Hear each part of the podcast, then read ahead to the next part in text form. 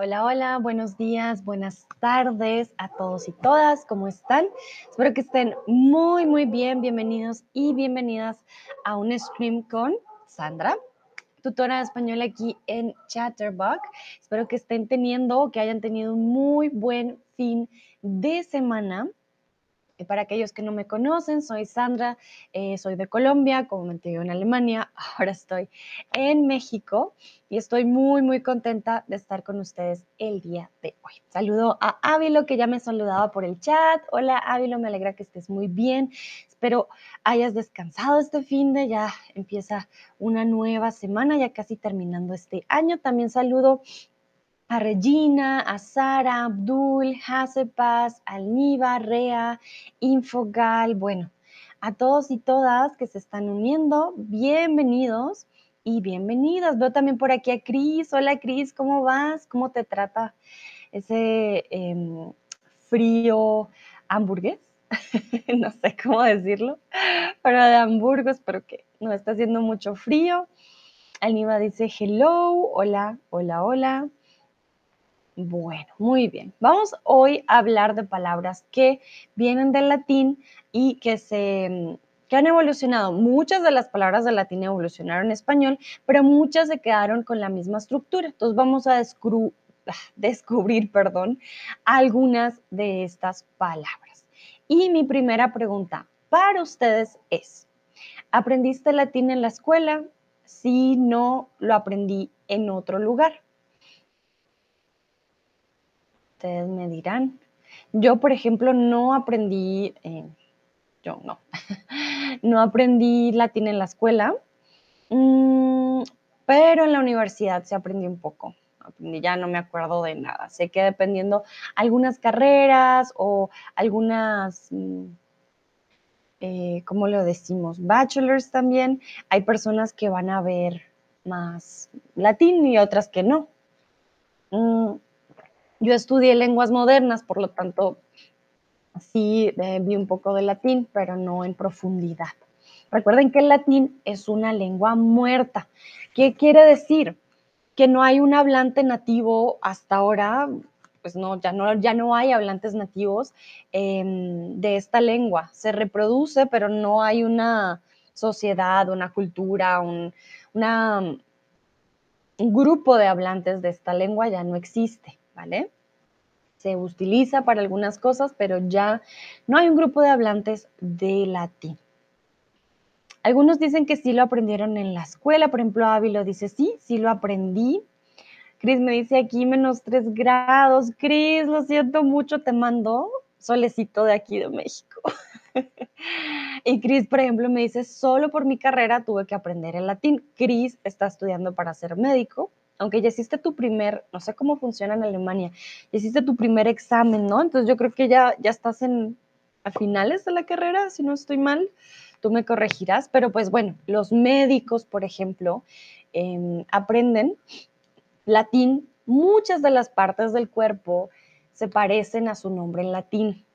Es por eso que puede llegar a ser más fácil aprender español si ya has aprendido latín, hay palabras que van a ser parecidas.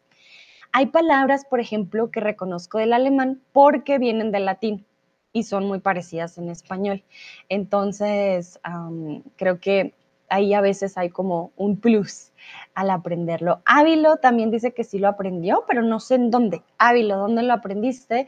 Ser muy parecido también al italiano, las lenguas romances. Venimos de esta gran lengua que es el latín, por eso hay muchas palabras parecidas y es fácil a veces entenderlo o procesarlo, digámoslo por ese, por ese estilo. Vale, muy bien. Entonces, si nos damos cuenta, realmente no todos tenemos que ver latín en la escuela, no es algo que, pase siempre, depende de la escuela, depende pues de todo un poco. Entonces, hay que tener también eso en cuenta.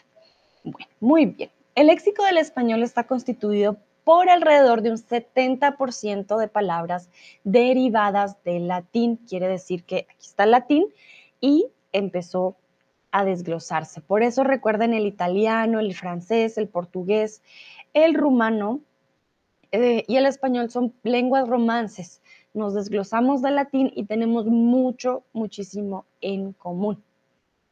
Se podría decir que Batman, ¿qué es esto de Batman? Momentito. Ah, ya, quería poner. Primero el alter ego, perdón. Entonces, alter ego, por ejemplo, es una de las primeras palabras. Literalmente es un otro yo.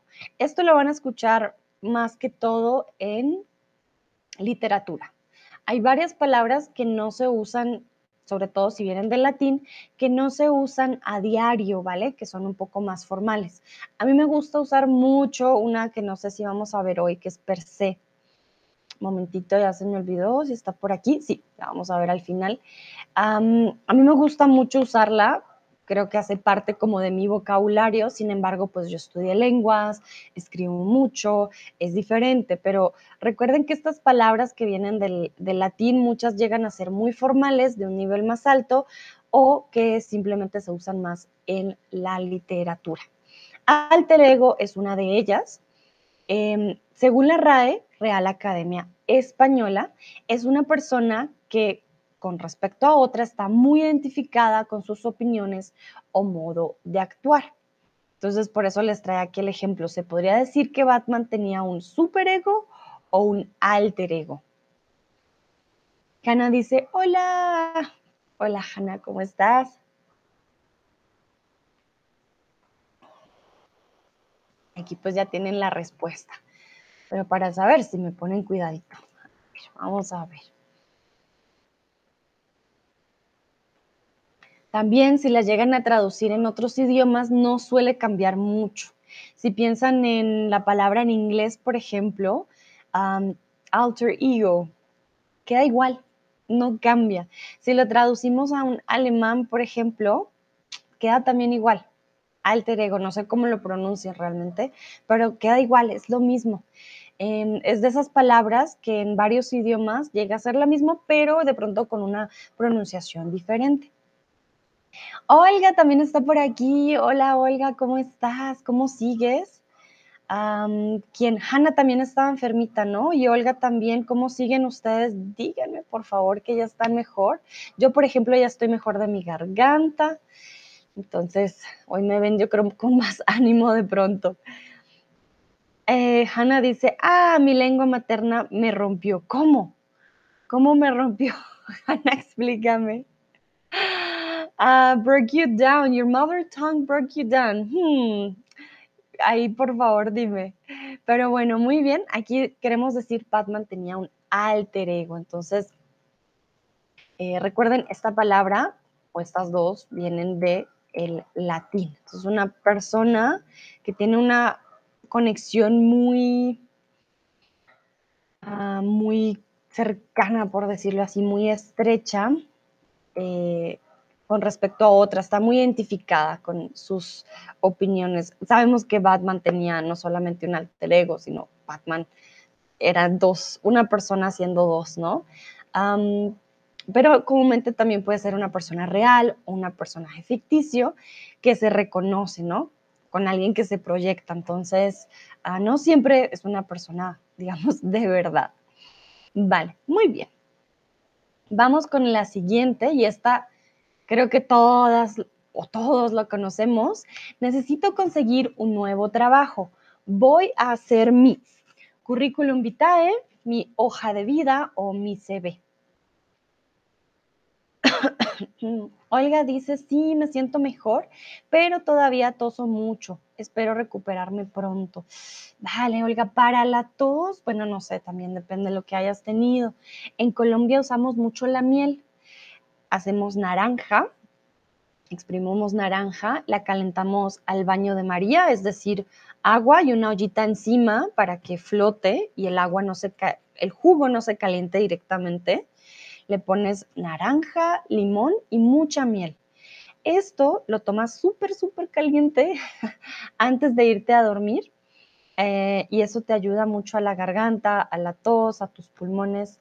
Tiene mucha vitamina C pues a nosotros nos ayuda mucho, ¿vale? Para la tos. vale. Hanna, todavía tengo la tos, pero me mejoré, mejoré mucho, así que finalmente mañana puedo ir a la escuela. Miren, las dos tienen tos, entonces, y yo también, pero yo he estado tomando mi, limón, así que les recomiendo aquí un, un, ¿cómo decimos? Un remedio colombiano. Olga dice, muchas gracias, lo probaré. Gracias por el consejo. Con gusto, Olga, espero te sirva. Y más, yo sé ahora con el frío, siempre una bufanda, cúbrete muy bien esta zona de aquí, ¿vale? Y tu pecho. Pero bueno, vamos a ver qué dicen ustedes. La palabra no es ve. El ve es un, ay, ¿cómo le decimos? El Abkürzung, momentito, Abkürzung. Es mi alemán, toma mi español por encima. Abkürzung en español. Un momento. una abreviación. Gracias. Una abreviación de la palabra. La palabra es currículum vitae. CV no es una palabra, ¿vale? Para que lo tengan en cuenta. CV, claro que sí lo vemos aquí en todos lados en internet cuando buscamos un trabajo, pero no es una palabra, es la abreviación. Gracias, Cris. La escribiste en francés, pero sí, es muy, muy parecida. Abreviación. Entonces, la palabra es currículum vitae. En Colombia decimos hoja de vida, de hecho, también. el currículum vitae es la relación de los títulos, honores, cargos, trabajos realizados, etcétera, etcétera, perdón, que califican a una persona, ¿vale? Mm,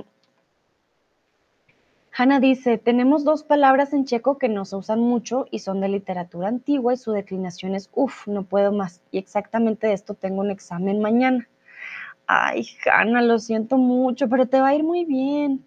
Pero las declinaciones, ay, mucha suerte. uh, Sebastián llegó también por aquí. Hola, Sebastián, ¿cómo estás? Bueno, ya vamos en la segunda palabra. Vimos la primera alter ego, la segunda es currículum vitae. Aquí le quiero preguntar a ustedes, ¿cómo le dicen currículum vitae en su lengua materna? Nosotros en Colombia decimos una hoja de vida.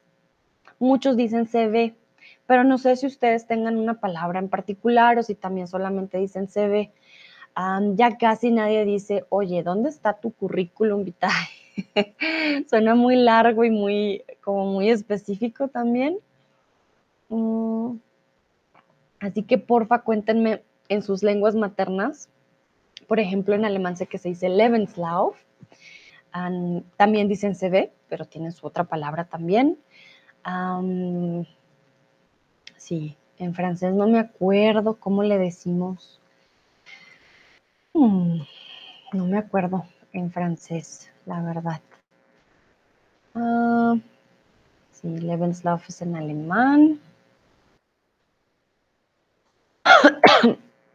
y en inglés, sí, resume o currículum vitae también.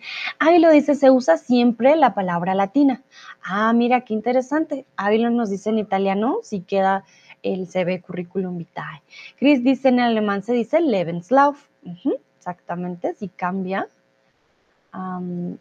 y recuerden que en inglés también dicen, ah, your resume, like, como un, resumen, pues, de tu, tu trayectoria. Nosotros decimos también hoja de vida, que es como tu hoja donde está tu vida, prácticamente. Sebastián dice, decimos CV también o currículum vitae. Ah, Chris dice en francés, es currículum muy parecido.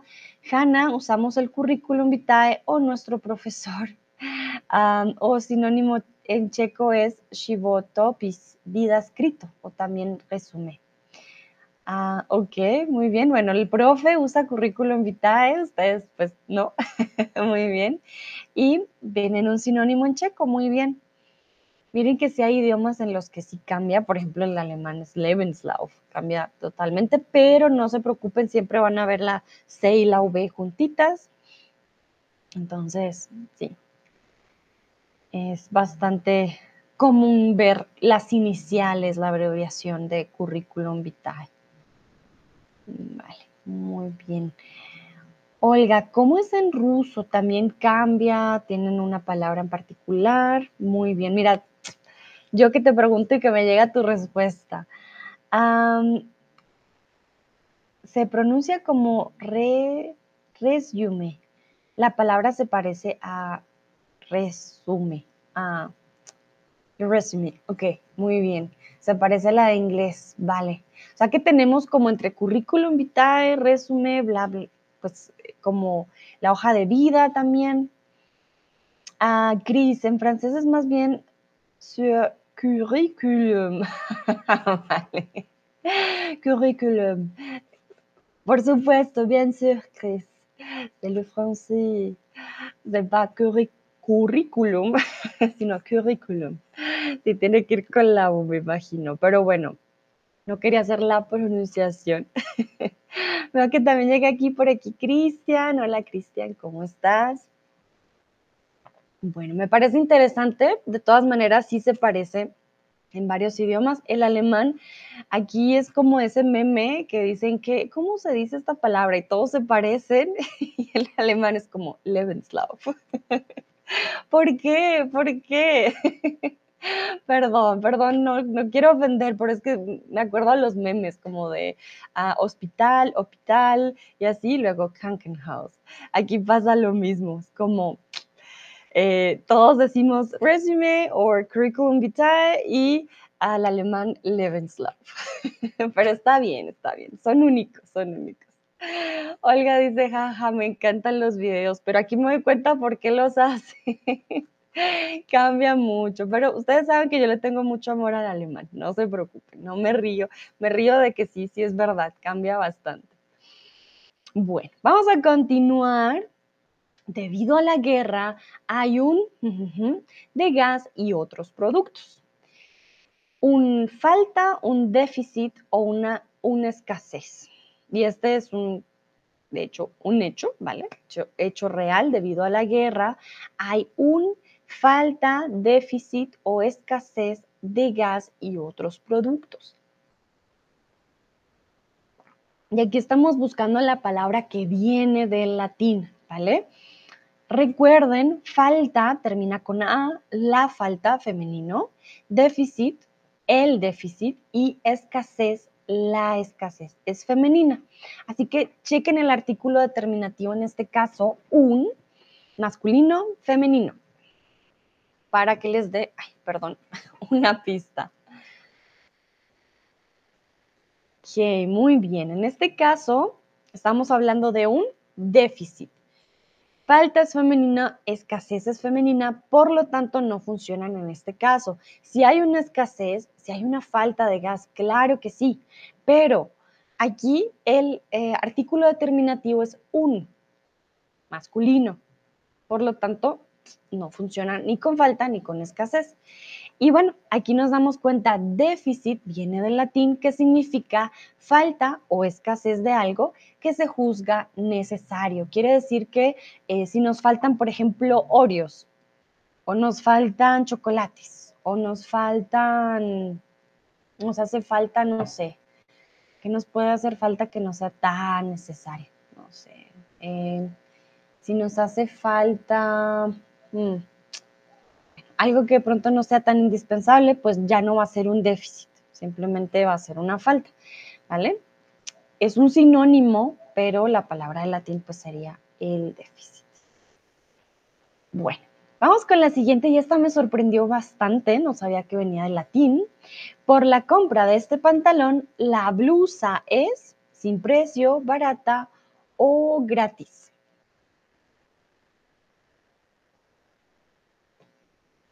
Aquí estamos hablando de una promoción. Recuerden que ya es diciembre, van a haber muchas promociones. siempre quieren que compremos los regalos de Navidad y nos dan promociones que a veces no son promociones. sí, es bien interesante. A veces sí, a veces no. Muy bien, por la compra de este pantalón, la blusa es gratis. La palabra gratis viene del latín. Aquí quiero que por favor, ah, no, mentiras. Ah, ya les voy a decir. Entonces, gratis, algo gratuito en latín significa por complacencia. Tiene un significado incluso un poco más profundo por complacencia, eh, pero sí, viene del latín. Y aquí ahora sí, quiero que por favor creen una frase con la palabra veto o veto, como lo conocemos en inglés. ¿Qué significa este veto? Veto. Es como veto. Y quiero que creen una frase. Si no saben qué significa, creen una frase. Intenten darme un significado. Si no la conocen, si la conocen, pues ya me pueden crear una frase más fácilmente. Pero si no, traten de crear una frase adivinando, no se preocupen. Aquí yo no les he dado eh, todavía el significado, así que yo sé que no todos de pronto la conocen. En inglés decimos veto, en alemán, momentito, yo creo que no debe cambiar mucho. Veto, sí, también tenemos, pero no sé en alemán si significa veto, Vetorecht. Ajá, sí, en alemán también existe. Vamos a ver. Usamos en español mucho cuando queremos vetar a alguien. Tú estás vetado de este lugar o tú estás vetado de volver. Hay personas que las vetan, por ejemplo, de los bares. Te dicen, uy, no, tú te emborrachaste, hiciste un show inmenso, estás vetado de este bar. No vas a poder volver nunca más. Ávilo dice, Rusia puso el veto en la votación en el Palacio de la ONU. Muy bien. Recuerden que Rusia no tiene artículo, ¿vale? No decimos la Rusia, decimos los Estados Unidos, la India. Mm, estoy pensando que otro país. Los Estados Unidos, la India. Eh, la China, o China, pero China también se puede solito. Son muy pocos los países en los que usamos el artículo. Rusia no es uno de ellos, decimos simplemente Rusia, ¿vale, Ávilo? Entonces Rusia puso, Rusia puso un, viro, un veto en la votación. Muy bien. Creo que acaba de llegar Tomás. Hola Tomás, ¿cómo estás? Ahí lo dice, gracias, con gusto, Ávilo. podemos poner vetos, podemos vetar a alguien, podemos vetar algo. Em, sé, por ejemplo, que en los Estados Unidos hay comida que no se encuentra en Europa porque en Europa está vetada. ¿Vale? Por ejemplo, Sebastián dice, los tribunales tienen derecho de veto. Ah, vale, los tribunos, vale, Sebastián, las tribunas, tenemos la palabra las tribunas, ¿vale? pero las tribunas son las tribunas del fútbol en un estadio, en donde la gente va y apoya a su equipo, eso es una tribuna. Cuando hablamos de eh, un juez, un tribunal, bueno, ya como de un juicio, es el tribunal, ¿vale? El tribunal. Entonces, los tribunales, tribunales, tienen derecho al veto tienen el derecho a vetar o tienen el derecho al veto, ¿vale? A vetar. Lo que llegó también aquí Mili, hola Mili. Tomás dice, estoy súper bien y tú estás mejor. Gracias Tomás por preguntar. La verdad que sí, sí estoy mucho mejor. mi garganta ya, ya va mejorando. Creo que es que hablé mucho la semana pasada y con el cambio de clima aquí un poco, fue un poco fuerte. Vale. Olga dice, dar, poner un veto. Recuerdo que también hay un verbo vetar, entonces puedo probar de hacer otro ejemplo.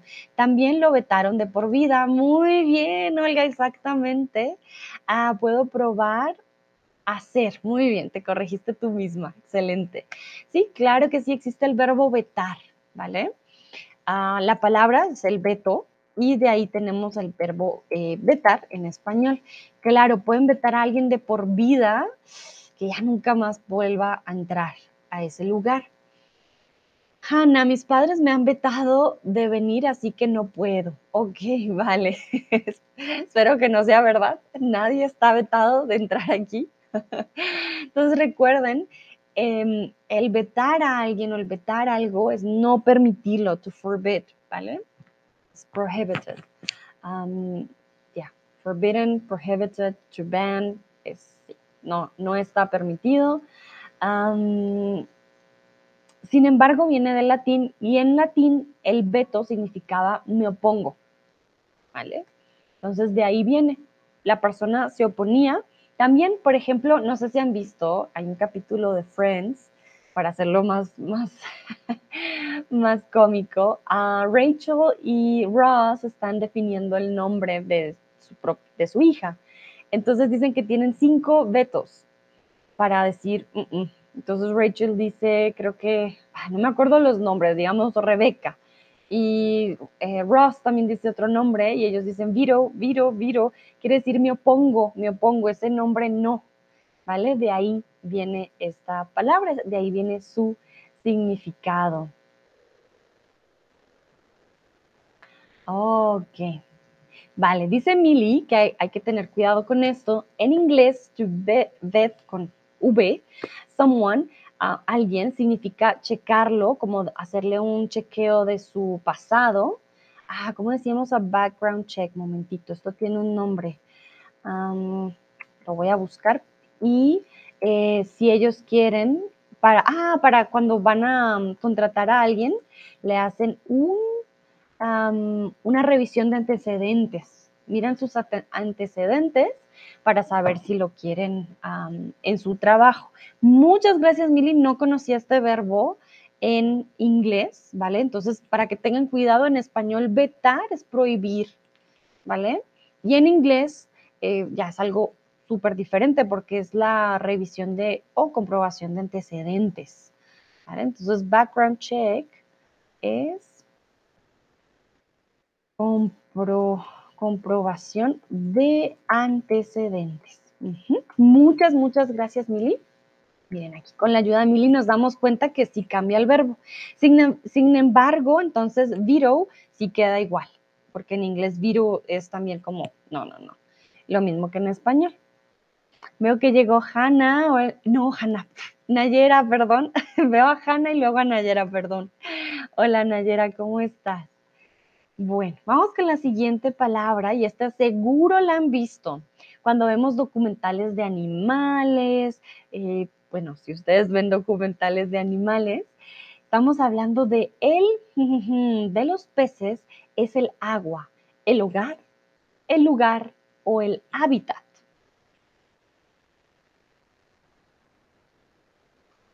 Y sé que la palabra hogar también podría ser una respuesta, pero recuerda, estamos, estamos buscando la palabra que viene del latín, ¿vale? Entonces, el agua es el de los peces. Muy, muy bien, todos respondieron aquí correctamente. El hábitat, ¿vale? El hábitat de los peces es el agua. También es su hogar, es verdad, sí, sí, sí, pero hogar no viene del latín, ¿vale? Y el lugar de los peces también es el agua, pero en este caso no viene del latín. Hábitat es el lugar de condiciones apropiadas para que viva un organismo, especie, comunidad, animal o vegetal. Vegetal, perdón. Es por eso que las plantas también tienen un hábitat. No podemos, cuando viajamos, no podemos llevar animales o plantas, cosas orgánicas de un lugar a otro. ¿Por qué? Porque no tienen las condiciones apropiadas y pueden atacar a otros lugares. ¿vale? Por eso es tan importante esto del hábitat. Cada planta, cada animal, cada lugar eh, tiene su, su razón de ser. Entonces, ahí viene la palabra hábitat. Si nos damos cuenta, mucho de las palabras del, del latín tienen muchas T, déficit, hábitat, ¿vale? Vitae, gratis, alter, ¿vale? Todas tienen como una, una T. Bueno, vamos a continuar. Recuerden, si tienen preguntas, nomás me dicen en el chat o si tienen también datos curiosos eh, e importantes como Mili, pues lo, lo escriben. Vamos con la siguiente, y esta palabra me gusta mucho. El autor del crimen es desconocido, incógnito o infraganti.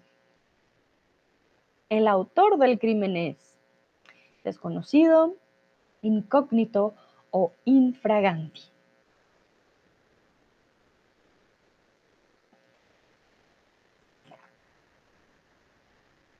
Vamos a ver qué dice.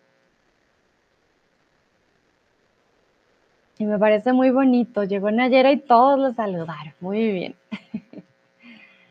Exactamente, aquí todos respondieron también correctamente. El autor del crimen es incógnito. ¿Qué significa incógnito? Vamos a ver. Que no es conocido, no conocido, incógnito. Infraganti, recuerden que tiene un significado diferente, ¿vale? Entonces vamos a ver ahora eh, otro, otro ejemplo, a ver cómo dirían ustedes. Los niños estaban haciendo trampa y los vi infraganti en el momento o a grosso modo. Hanna me pregunta si infraganti es italiano. No, no es italiano, viene del latín. También se usa en italiano, me imagino, Ávilo. En español decimos infraganti, no, no lo cambiamos, pero no es del italiano, eh, es del latín.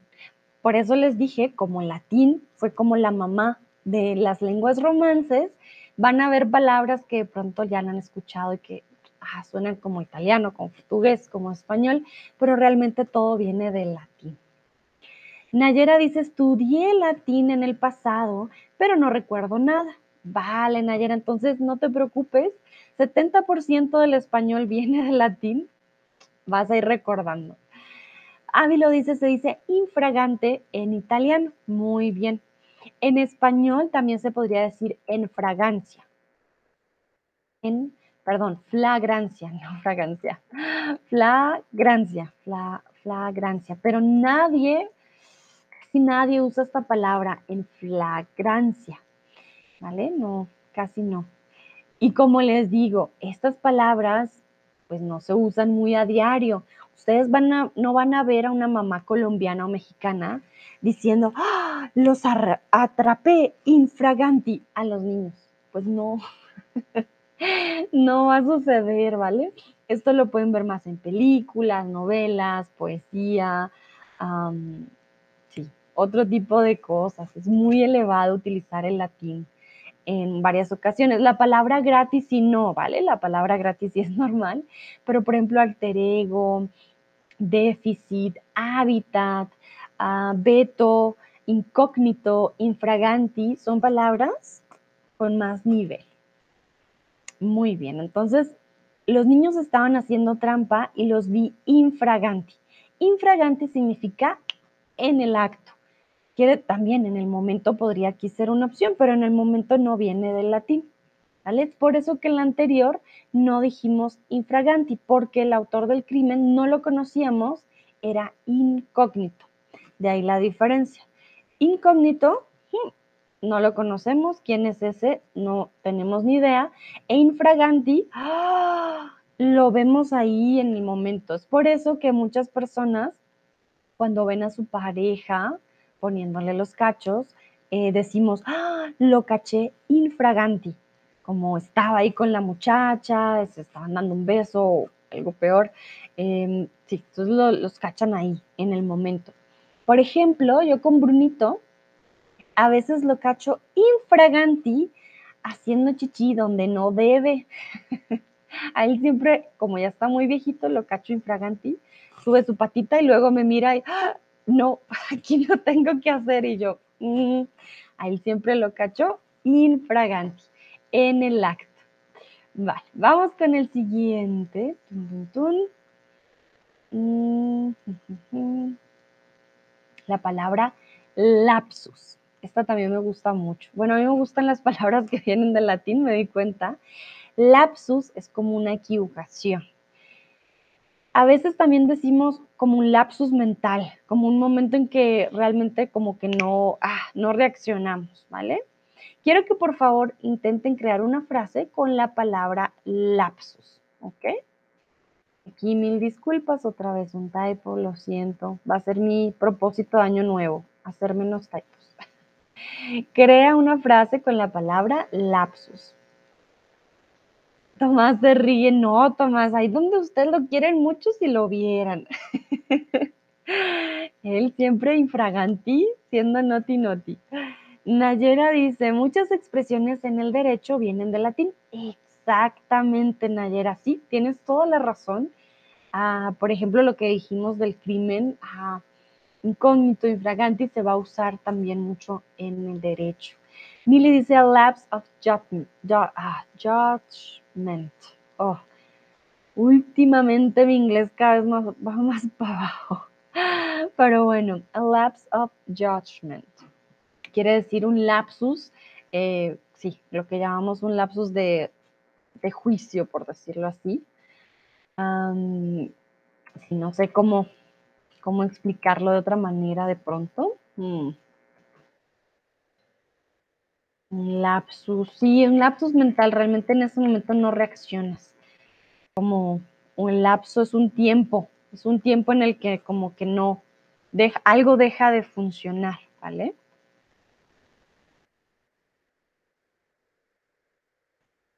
Mm, También podríamos decir que el lapsus es un, un tiempo en el que a veces ¿cómo decir? Como que se comete se llega a cometer un error o algo por, la, por el olvido, es un lapsus en el que, ah, por ejemplo, estás en una competición de deletreo y tienes un lapsus mental, cometes el error porque tu mente como que ya, no, se pierde, se va. A ver, vamos a ver sus ejemplos. Ávilo dice, el marido llamó a su mujer con el nombre de su amante. Ay, Dios. Ávilo, drama, drama, drama, qué lapsus, ¿sí? ¿Tú un lapsus mental? Ojo, hombres, ojo, ojo. Jamás, por favor, cometan estos lapsus mentales. Así no tengan amante, pero eso llamar a, una, a su mujer con el nombre de otra, ay, ay, ay, les va a traer muchos dolores de cabeza. Chris dice, la última nota mala fue solo un lapsus. Vale, sí, tenemos días malos en los que no nos va tan bien. Es como ese desliz de, ay, lástima. Tomás dice, lapsus es una palabra que usamos en Alemania también cuando hacemos algo malo. Exactamente, si es una equivocación también que se comete, ya sea por olvido, falta de atención, es ese lapsus de, uy, uy, uy, eh, decimos en español, la cagué. No, no, no. Tomás dice, Dios santo, Ávilo, genial. Tomás. Olga, me encanta, es una referencia. Uy, uy, uy, en Friends, claro que sí me acuerdo. Dice Olga, recordé el episodio de, episodio de Friends donde Ross dijo el nombre de Rachel en su boda. Para aquellos que no han visto Friends, me encanta ese capítulo, Olga. Imagínense, Ross está en la iglesia y está con su futura esposa. Y dice, como yo, Ross, tomo, y dice, ¿tomo a quién? A Rachel. Y luego, ah, sorry, no, Emily, Emily, no, yo quise decir Emily. Ay, no, no, no, no, todo muy mal, la verdad que... Por favor, que no se les olvide eh, el nombre de, de su prometida ahí en el altar, eso sí es muy Ross. Muy bien, Tomás dice, uh, sí. Ay, Ávilo dice, mejor decir querida. No, no, no. no des trucos, Ávilo. No, no, no, no, no, por el nombre. Hágame el favor. Bueno, vamos con el de Olga. Dice, ¿es posible cometer un lapsus en estas condiciones? Excelente, claro, dependiendo del contexto. Si estamos enfermos, por ejemplo, Olga, puedes tener un lapsus y cometer lapsus también puedes cometer errores. Claro que sí. Sebastián dice, el chofer del autobús cometió un lapsus y se pasó una estación sin parar. Claro que sí. Muy, muy buen ejemplo. Una persona que vaya muy distraída al conducir, ups, se pasa. Mm, Nayera, pasaron la política por lapsus de tiempo. Uh, aquí cómo lo diríamos. Mm, por una pérdida de tiempo, lapsus de tiempo ya el lapsus de tiempo es diferente. Un lapsus de tiempo es un periodo de tiempo casi como, como muerto, como un lapsus de tiempo, como si es como, ay, si es un eh, periodo de tiempo mm, que se alarga también. Sí, hay lapsus de mente, hay lapsus de tiempo y hay lapsus también le decimos lapso, un lapso de tiempo. sí, que es un tiempo también a veces entre dos, dos límites. El lapso, el lapso sí. Ok. Mucha gente también dice que no sé decir lapsus, pero realmente lapsus viene del latín, yo no veo ahí el error. Lapso, lapsus. sin embargo, pues lapso sería la palabra en español. Y viene de lapsus, ¿sí? Pero si decimos, ah, tuvo un lapsus mental, como se, se le olvidó. Y el del tiempo, pasaron la política por lapsus de tiempo. Sí, el del tiempo, este sería algo ya más de la ley, se pasaron del tiempo, algún error en el tiempo. Hanna dice, espero que mi examen de mañana como un lapsus, espero mi examen de mañana como un lapsus grande. Oh, Hanna, no, no, no, no, no. no, no va a ser un lapsus. No, no, no, Hanna, te va a ir muy bien. Calma, calma. Bueno, vamos a continuar con el siguiente. Mm, tengo que pagar mis deudas en el banco, ya me dio un, y les di la palabra aquí abajo, ulti, um, un ulti, um. Aquí les puse una pista porque sé que es una palabra difícil, pero seguro la han escuchado, seguro en las películas lo veo mucho. Entonces, tengo que pagar mis deudas, el banco ya me dio un ulti, um. También el latín se caracteriza por estas palabras que terminan en um, que le suele pasar también.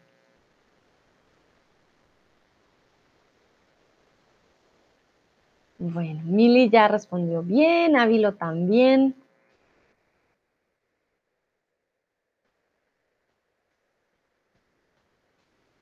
En español solamente le ponemos una tilde y ya. Ese es el cambio. Muy bien, Sebastián. Olga también le pusieron esa tilde, excelente. Los que no le pusieron la tilde están escribiendo en latín, que también está muy bien, no hay ningún problema. Mm, Hanna le puso una I, vale, quítale la I y ya no hay problema, ¿vale, Hanna? Chris dice como en alemán, exactamente, sí, sí, sí. Por eso me gusta que las palabras del latín, hay palabras que compartimos el alemán y el español y ahí ya puedo yo hacer, por ejemplo, la relación. A veces hablo con palabras que vienen mucho del latín y me miran con cara de, ¿por qué estás hablando esa palabra tan rara? pero sí, siento que es más por el español. Mili dice, no he cambiado la tecla. Vale, el teclado, no te preocupes, Mili. no hay lío. Vale, Tomás también.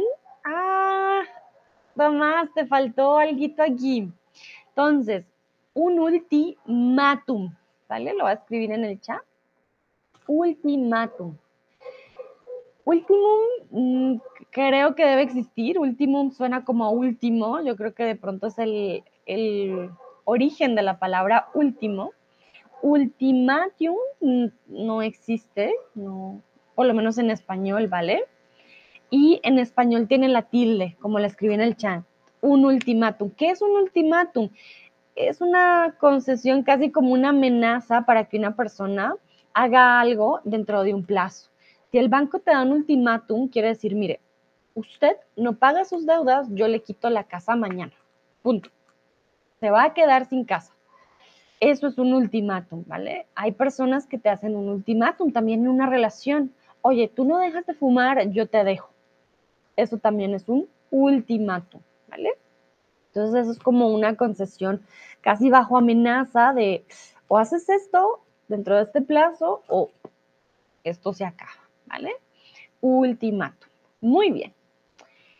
Vamos con la siguiente palabra y es la palabra video. Miren qué interesante, la palabra video significa literalmente yo veo. Entonces, video viene del latín. Aquí la puse con tilde, como se dice en español, y es literalmente yo veo, video. Entonces, si decimos ver un video, es decir dos veces lo mismo, verdadero o falso? ¿Qué dicen ustedes? Porque si digo ver un video y video es yo veo, hmm. Hanna dice ultimatum antes de la Primera Guerra Mundial. Uh, mira, Hanna no sabía. Vale, ultimatum. Bueno, pero pues entonces ya ha pasado algo de tiempo, Hanna. ¿Vale? Para que nos actualicemos, ya le quitamos like, ¿vale? Bueno, algunos dicen falso, otros dicen verdadero. La mayoría dice falso. En este caso es verdadero. Obviamente, el español ha evolucionado, la lengua ha cambiado, pero si analizamos el significado de la palabra con el verbo, estaríamos diciendo dos veces lo mismo, ver un video, pero video es yo veo, o sea, estoy ya viendo, yo veo, yo veo, ¿vale? Sin embargo, aquí obviamente estoy jugando con las palabras de significado del latín y el español, no se preocupen, ¿vale? Entonces, si lo vemos como literal, sí sería lo mismo. Ver un video, pero video yo veo, ya estás viendo, ¿vale? Bueno. Continuamos. Steve Jobs fue el creador, alma mater o el mejor de Apple.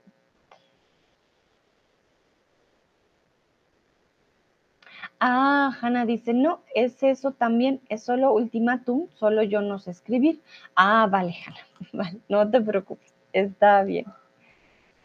Y esta palabra seguro la han escuchado en una, en alguna película de, de adolescentes quizás, o de, ah, de universitarios.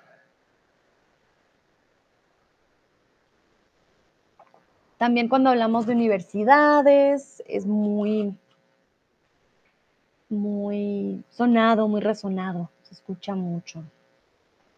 Claro que Steve Jobs también fue el creador, claro que sí, pero estamos buscando la palabra que viene del latín. En este caso la palabra es alma mater. ¿Qué significa alma mater? Seguro la han escuchado con la universidad. Alma mater significa madre nutricia se suele utilizar para referirse al impulsor de un proyecto o una institución. Es por eso que los fundadores de las universidades son alma mater. Significa literalmente como el que alimenta, ¿vale? Madre nutricia. Nutrición, ¿vale? Viene del latín, nutrición. Entonces, el alma mater em, suele ser aquel persona que impulsó o crea eh, un proyecto, ¿vale? Entonces, la verdad que creo que la mayoría de idiomas es eh, casi igual. En español solamente le ponemos una tilde la A y ya está. Alma mater. No cambia mucho em, su forma de, escribirse y mucho menos de hablar. Muy bien, vamos continuando. Ya hemos visto varias palabras, palabras hoy. Y vamos con una que creo que también han escuchado, mucha gente la tiene tatuada. ¿Qué significa carpe diem? A ver si alguno lo conoce. Yo he visto muchos tatuajes. Una época, si no estoy mal, de esta película, creo que se llama algo de los poetas muertos, no sé, todo el mundo ponía esto en su estado de Facebook o en su estado de Instagram, en su biografía, ah, Carpe Diem. Y seguro lo han visto en redes sociales, es muy trendy muchas veces, pero ¿qué significa este Carpe Diem? ¿Qué creen ustedes? Y muchas personas lo usan sin saber el significado. Y de hecho el significado es muy bonito, la verdad que sí. Muy bien. Hannah, Milly y Ávilo ya respondieron correctamente. Sí, sí, sí. Qué bueno que ya conocen el significado. Tomás también, muy bien. Esto es para pensar como, pues, es como un YOLO, pero más sofisticado, siento yo. Uy, perdón. Mile dice, sí, That Poets Society. Exactamente, a eso me refería. Ah, estuvo de muy, uh, un tiempo que sí, estuvo muy famoso y sí me acuerdo que todos decían, ah, Carpe Diem. Pero sí siento que es como el YOLO, um, como más, sí, más Chris dice, disfruta el momento. Muy bien. Bueno, Hannah dice, disfruta el día. Milly aprovecha el día. Ávilo aprovecha el tiempo propicio. Tomás usa el día. Chris disfruta el momento. Nayera vivir el momento. Y Sebastián lo pone en una frase incluso más bonita. O es una invitación a disfrutar el momento. Qué bonito, Sebastián. No olvides, porfa, el verbo, pero exactamente es una invitación a disfrutar el momento, el momento presente. Es lo único que tenemos, por decirlo así. Entonces, carpe diem es aprovechar el día o el momento. Ya saben, si ven a alguien con el tatuaje, eso significa. Uh, yo, para aquellos que no lo conocen, you only live once. Hay muchas personas que dicen, pues, ay, no, voy a gastar mi dinero porque pues, no sé si mañana estoy viva, por eso dije como que es como un YOLO pero eh, un poquito más sofisticado. Hanna, en checo tenemos un chiste porque es semejante como Capri Iden, que en eslovaco significa vamos a carpa. oh, Hanna, cambia completamente, no qué mal. La verdad que está muy bonito, pero lo han usado tanto que ni saben que, cómo se utiliza bien.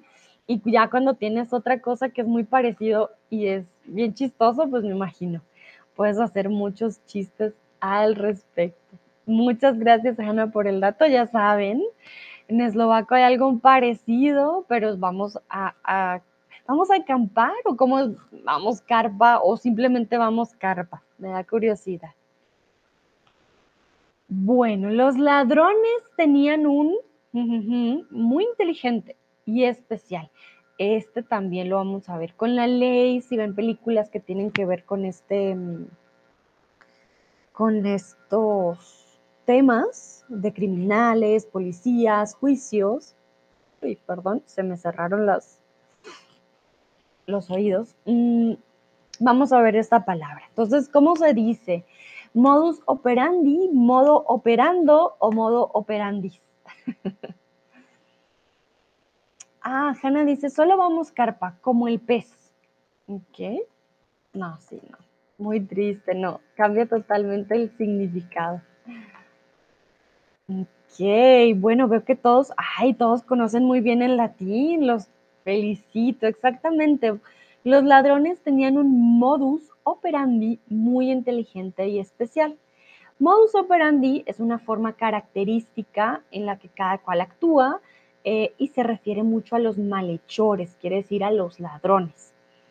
Por ejemplo, hay ladrones eh, en Colombia pasa mucho, en Bogotá, que te piden una dirección o te, distraen. Ese es un modus operandi. Te distraen y te roban. O hay otro modus operandi que es, em, por ejemplo, en el transporte se mueven brusco, pero ¿para qué? Para sacarte tus cosas o abrirte la maleta. Entonces hay diferentes modus operandi no lo usamos con nosotros, por ejemplo, cuando hacemos un plan. Ah, mi modus operandi para hacer streams es el siguiente. No. Yo no tengo un modus operandi, no soy una malhechora, ¿vale? Entonces, ténganlo muy en cuenta. Esa forma característica de actuar es más de los ladrones cuando decimos modus operandi, que es como un modo operando. Vale, vamos a continuar. Ya vamos llegando a las últimas palabras. El vino es una gran bebida, per cápita, per se o per se. Millie dice, is there a word for different types of, thieves? Like this will be a pickpocket in English. Hmm, sí hay diferentes palabras, pero eh, no, no, no nos dice su modus operandi, ¿vale? Podemos decir un ratero, ratero, un ladrón, un malhechor que hace cosas malas. sí, un malhechor, ratero, ladrón, malhechor. Sí, no creo que tenga más. A ver, voy a buscar por si hay más, momentito. Ladrón, ah, un, delincuente, delincuente, un bandido, un atracador, atracador, Uh, tenemos muchas palabras, Mili, pero ninguna es como para decirnos cómo es un modus operandi, ¿sabes? Y no. O por ejemplo, un pickpocket sería un quizás un carterista, pero esa palabra ya está muy vieja. La verdad, no. Yo nunca digo, ah, un carterista me robó, no, un ratero, un delincuente, un atracador, me, me atracaron, por ejemplo. Olga dice, tengo un modus operandi para comer muchos dulces cuando los demás duermen. Ay, Olga, ay, ay, ay. Olga, tú serías una delincuente de los dulces por las noches. Muy bien. Mili dice, gracias, sí, solo tenía la curiosidad. No, gracias, Lili. Eh, Mili, perdón. Mira qué interesante, ahí me doy cuenta de que tenemos muchas palabras en español para eh, decir una sola palabra. Es bien interesante. Bueno, dice aquí, el vino es una gran bebida per cápita, hmm, per se, per se. Bueno, aquí queremos decir por sí mismo. El, vino es una gran bebida por sí misma. Entonces, per se, no per cápita. ¿Vale? Para que lo tengan en cuenta, son dos cosas diferentes, per cápita y per se. Per cápita, eh, hmm, ¿cómo lo describiríamos? Per cápita es más como por cabeza, por individuo. Se, se usa como referencia ya en variable económica, ¿vale? Cuando distribuimos eh, un componente en un grupo. Entonces, per cápita es algo totalmente diferente a per se. Per se es por sí mismo. ¿Vale? Entonces, el vino, pues no es una gran bebida per cápita. En este caso, queríamos decir, ah, por sí mismo, no hay que agregarle nada más. Es una muy buena bebida. Um, si me han escuchado ya en varios streams, esta es algo como una de mis muletillas, yo diría, la uso mucho también cuando escribo. Así que en español también la pueden usar mucho, ¿vale? Thomas dice, ein Teil im Deutschen. Oh, ähm, bin mir nicht so ganz sicher, Thomas. Einen Moment, sage ich dir Bescheid, weil ich benutze immer diese Wörter, ohne zu wissen. Ja, es wäre ähnlich wie ein Teil, weil es una proporción, una parte. Um, a ver si per cápita, porque per cápita, pro person, pro Kopf, es que lo usamos como por, porque un Anteil sí es un, como un pedazo, ¿vale? Pero cuando dices per cápita es como pro person, pro Kopf, uh, pro Einwohner, pro. Eso es como dividido. Uh, per person will be like in English, for example. Uh, but in English, I think they also use per cápita, but I'm not sure. Es un término muy económico, sí, por persona, por cabeza, por habitante. El, tom, el, el, hoy estoy confundiendo todos los nombres, no el Tomás, el vino. El vino no puede ser una bebida buena por persona, ¿sí? No tendría sentido, ¿vale? Ese per cápita sí cambia. Mili me dice que sí, perfecto. Miren, en inglés también se usa per cápita y viene de, de latín, una palabra muy económica. Por ejemplo, Nayara dice el GDP per cápita, exactamente.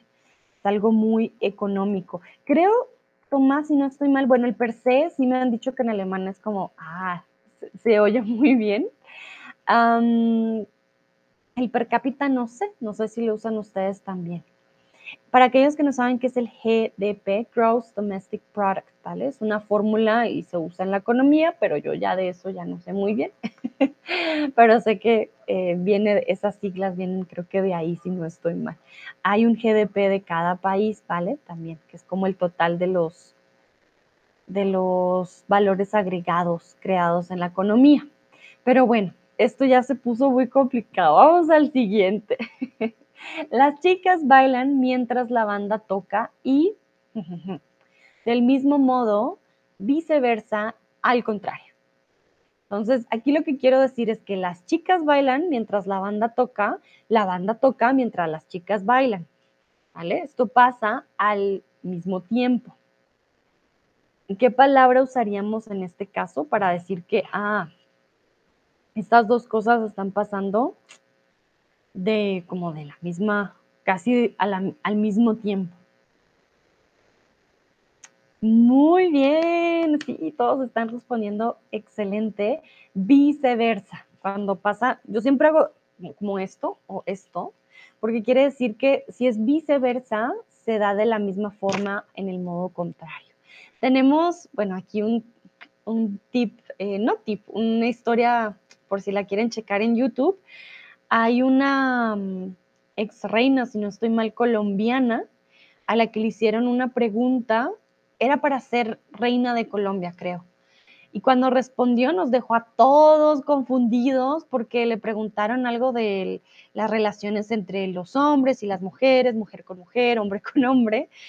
Y la verdad que pobrecita, sí le hicimos mucho bullying en Colombia porque la respuesta fue muy, muy confusa. Era como sí, hombre con hombre, mujer con mujer, del mismo modo en sentido contrario y viceversa y todos ¿qué quieres decir? Entonces tengan cuidado al usar esta palabra y con al mismo modo y del sentido contrario, ¿vale? Pueden usar solo viceversa y ya.